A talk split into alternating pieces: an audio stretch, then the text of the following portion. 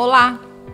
Como um celular pode te ajudar no seu sucesso? Eu sou Lilian Bertin, autora do best-seller A Hora Extraordinária, e hoje a gente vai falar um pouquinho sobre o seu lema fortalecedor. Como o seu celular pode te ajudar a ter mais sucesso? Bom, a gente sabe que o celular hoje a gente tem praticamente a nossa vida dentro dele. Serve como computador para a gente ver as redes sociais, a gente tem nossa agenda e muitas outras coisas. Mas o nosso lema fortalecedor é algo que a gente gente fala pra gente mesmo para que a gente se lembre de coisas que vão nos ajudar a atingirmos nossos objetivos. Por exemplo, eu tenho um lema que eu coloco para mim todas as manhãs quando eu acordo. Eu tenho meu despertador e junto com o meu despertar vem escrito um lema que vai me ajudar naquele dia. Às sete e meia da manhã toca o meu lema. Bom dia, bem-vinda para que você tenha um dia extraordinário. Logo quando eu chego na empresa, provavelmente toca um outro alarme dizendo que eu resolvo as coisas com facilidade.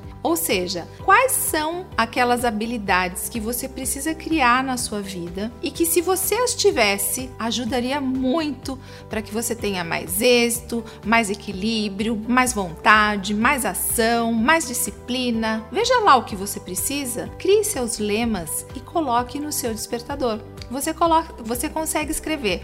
Quando você programa para despertar, você coloca lá uma observação e aquela observação vai te lembrar durante todo o dia que você tem um lema e que esse lema vai te fortalecer. Você para você mesmo. Você dizendo coisas positivas para você. Se for o caso, repita na frente do espelho. Se for o caso, escreva várias vezes o que você precisa fazer, o que você precisa acreditar e aquilo que vai te fortalecer. Essas atitudes, quando escritas, quando você é, digita no celular, quando você lê, quando você ouve, quando você escuta o alarme tocando, passa pelos canais auditivos, passa pelo canal sinestésico, passa pelo canal visual e isso vai fortalecendo o que você precisa acreditar. No começo você precisa acreditar, depois acaba incorporando no seu dia a dia e isso passa a ser a sua verdade. E eu te espero por aqui. Até mais!